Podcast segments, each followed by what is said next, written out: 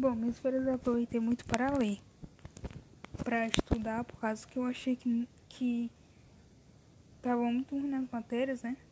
Então eu aproveitei muito para ler.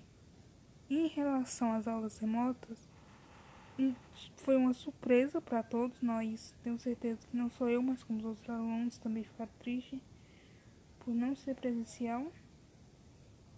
Mas em questão a isso, eu acho um pouco complicado, porque ninguém entende.